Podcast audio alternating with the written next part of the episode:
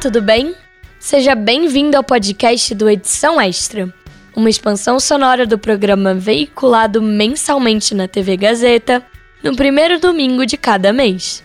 O Edição Extra é uma revista eletrônica sobre comunicação produzida por alunos da Faculdade Casper Libero. Você pode ver ou rever as matérias e as reportagens do programa no canal do YouTube da Casper. Aqui no nosso podcast, você acompanha as entrevistas com convidados do programa televisivo, incluindo trechos inéditos.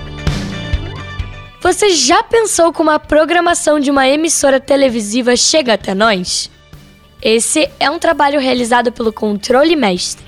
E para entender como funciona este setor, eu te convido a acompanhar a entrevista produzida pelo casperiano Otávio Pérez e gravada pelo aluno Matheus Ferreira com o coordenador e professor do curso de Rádio, TV e Internet da Faculdade Casper Libero, Renato Tavares, e também autor do livro Programação de TV: Conceitos, Estratégias, Táticas e Formatos.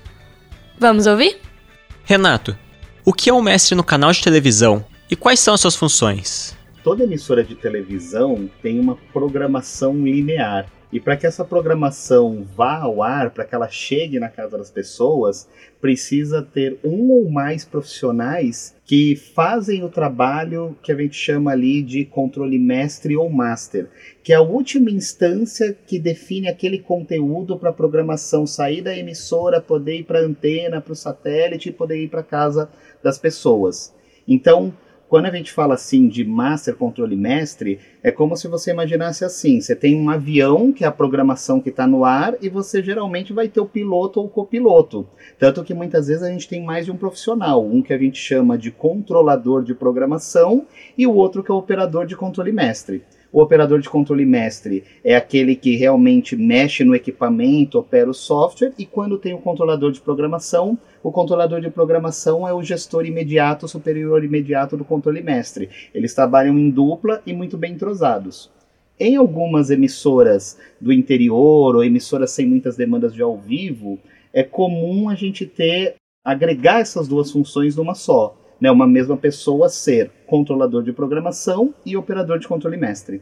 Como o controle mestre se relaciona com os outros setores da emissora? O controle mestre da emissora ele se relaciona com todos os outros setores, porque justamente ele está ali controlando um equipamento ou um software em que ele vai fazer a comutação, o chaveamento, a mudança de sinais então, por exemplo, se tem um programa ao vivo no ar, ele tem que manter contato com a equipe que está na sala de comando desse programa ao vivo. Né? Ele, inclusive, informa com antecedência, hora, minuto e segundo, que esse programa entra no ar, quantos intervalos tem que ser feitos, quanto vai durar cada intervalo e que horário esse programa tem que terminar. Ele fala bastante também com toda a parte de central técnica, operações. Por quê? Porque ele precisa garantir que a qualidade do sinal está boa, né? Então ele está direcionando os sinais. Ora é um conteúdo que já está gravado e editado no equipamento dele, mas ele precisa conversar com os demais setores que estão responsáveis por produzir esse material. Então, o profissional de controle mestre ele tem que se relacionar com todas as instâncias, porque a totalidade da programação passa por ele, inclusive o conteúdo dos intervalos. Quais as diferenças para o controle mestre entre um programa ao vivo e um programa gravado? Para quem está na programação ali trabalhando como controle mestre e controlador de programação, quando é um programa gravado, teoricamente é mais tranquilo, porque você já sabe com antecedência qual a duração daquele bloco, você faz a previsão de hora, minuto e segundo que entra e sai no ar, você já assiste até o intervalo e o break com antecedência. Né? É mais previsível o que vai acontecer. Você consegue adiantar né, o planejamento, deixar aquela programação montada. Agora, quando a gente trabalha com ao vivo, o controle mestre sempre tem que estar preparado para o inesperado, por mais que ele planeje. Por exemplo, se um programa ao vivo, por algum motivo, tem que fazer um intervalo maior do que o que estava previsto, ou tem que ir para o intervalo no momento em que não estava previsto, esse controle desse conteúdo vai cair para o controle mestre. E aí ele vai ter que ver que conteúdos que ele vai colocar enquanto esse programa ao vivo não pode voltar. Então o controle mestre tem que estar preparado para tudo quando é programa ao vivo. A gente tem casos de apresentadores que passaram mal e o programa teve que ir para intervalo. A gente tem situações de pessoas que já entraram armadas em programas ao vivo ou de convidado que foi tirar satisfação e partir para briga com o um entrevistado ou entrevistador, ou até mesmo provas de reality show que tiveram um problema no mecanismo da prova, a prova teve que ser interrompida e o programa teve que ir para intervalo. Então, o controle mestre ele tem que sempre prestar atenção no que está no ar agora, mas ele sempre está preocupado com os próximos minutos e as próximas horas da programação. O master consegue adotar uma flexibilidade nos programas, ou é necessário que ele seja exato? Quando a gente tem a programação de uma emissora, com seus vários programas gravados ao vivo em diferentes horários, a gente costuma ter um roteiro de programação que é aprovado com antecedência, mesmo que seja num dia anterior. Então a gente tem a previsão de hora, minuto e segundo que o programa começa, termina, quantidades de intervalos e durações de intervalo. Com o andamento de um programa, o controlador de programação e o controle mestre, eles podem tomar algumas decisões negociando com as equipes que estão cuidando daqueles programas, né? Claro que assim, sempre acima do controle mestre ou do coordenador de programação vai ter um outro gestor que pode ser um diretor de programação, um gerente de programação, um superintendente de programação. As emissoras podem ter nomenclaturas diferentes, mas muitas vezes ele vai precisar da autorização desse superior para, por exemplo, dar mais tempo, que a gente chama de tempo de arte, mais tempo para um programa ao vivo do que estava previsto. E muitas vezes isso pode acontecer, inclusive, por causa de resultados de audiência quando é ao vivo, ou por exemplo, pela imprevisibilidade da duração no caso de transmissões esportivas, né? Vai ter muito tempo de acréscimo, vai ter prorrogação, vai ter pênaltis, quantos sets vai ter no jogo de vôlei, né? Situações desse tipo que você precisa ter o profissional do master controlando esse tempo e articulando com a equipe do programa que está no ar agora e também conversando com a equipe do próximo programa. Quais tecnologias são utilizadas pelo Master nas transmissões de TV? O avanço da tecnologia melhorou muito nessa área de programação, né, transmissão da programação. Então, antigamente, a gente tinha que ter os conteúdos em fitas, deixar várias fitas posicionadas em momentos diferentes, dar play na fita, cortar na mesa. Hoje, esses arquivos estão digitalizados.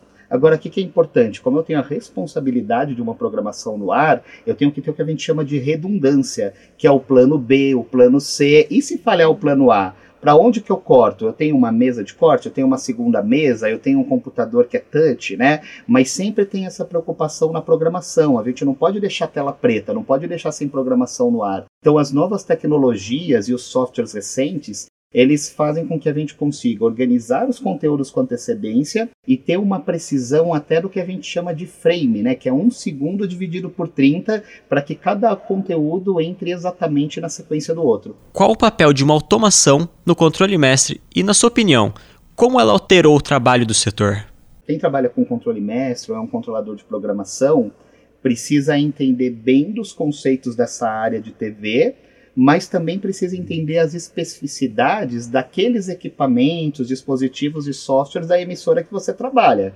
Né? Essas especificidades podem variar né, de canal para canal, de emissora para emissora. A automação ela permite você digitalizar os arquivos e organizá-los com antecedência. Mas quando você tem demandas, por exemplo, de programas ao vivo, você vai sempre precisar do elemento humano, né, do ser humano, tomando decisões de inverter ordens, cortar conteúdos, adicionar tempo para outro conteúdo, entender, assistir aquela sequência de um intervalo comercial e analisar se não tem nenhuma incoerência, se os comerciais, as chamadas, as peças autopromocionais estão bem dispostas. Então, por mais que a gente tenha automação, que vai fazer cálculos de tempo, vai te passar informações da qualidade técnica do arquivo, o ser humano, conhecedor de linguagens, formatos e métricas de audiência, ele sempre vai ser fundamental para essas emissoras que não tenham uma programação totalmente gravada. Renato, quais os desafios mais comuns de um master? Trabalhar com programação de TV, como master, controle mestre, controlador de programação, tem muitos desafios, né? Você precisa saber trabalhar muito bem o tempo, o cálculo do tempo, fazer contas com o segundo. Você tem que estar preparado para tomar decisões rápidas, nem sempre vai dar tempo né, de consultar muita gente. você precisa ter o desafio de lidar com diferentes perfis profissionais daquela emissora, porque diferentes programas, diferentes formatos, eles vão convergir né, para essa programação. E um grande desafio para o Master, para o controle mestre, é a questão de qual é o seu horário de trabalho. Porque você vai ter casos em que 24 horas por dia, 7 dias por semana, você precisa do controle mestre ali trabalhando ou do controlador de programação.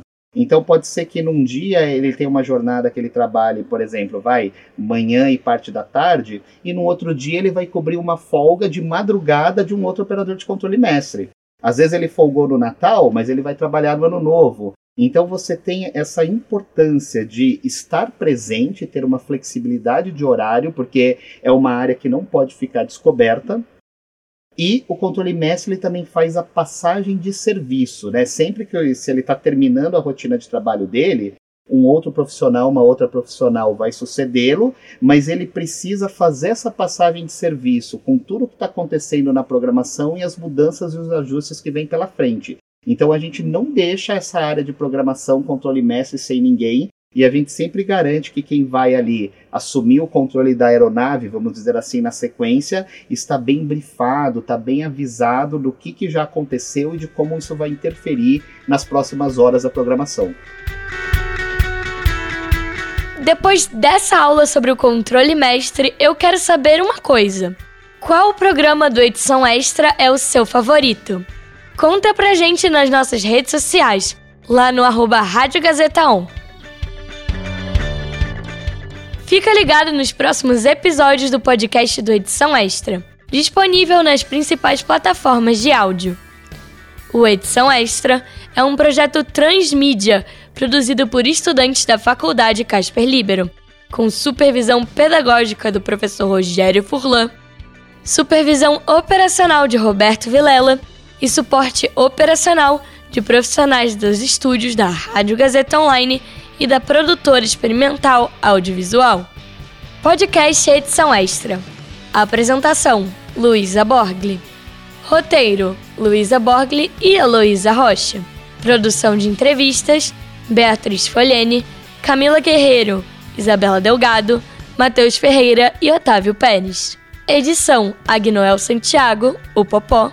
Edição de mídias audiovisuais: Nilson Almeida. Site e mídias sociais: Heloísa Rocha e Julia Lozano. Faculdade Casper Libero. Supervisão pedagógica da Rádio Gazeta Online e da produtora experimental audiovisual Rogério Furlan. Supervisão operacional da Rádio Gazeta Online e da produtora experimental audiovisual Roberto Vilela. Coordenadoria de jornalismo Deise Feitosa. Coordenadoria de Rádio TV e Internet Renato Tavares. Operações da Faculdade Casper Libero Antônio Viana, gerente administrativo da Faculdade Casper Libero Eric Wonhart, diretor da Faculdade Casper Libero Marco Vale. Fundação Casper Libero.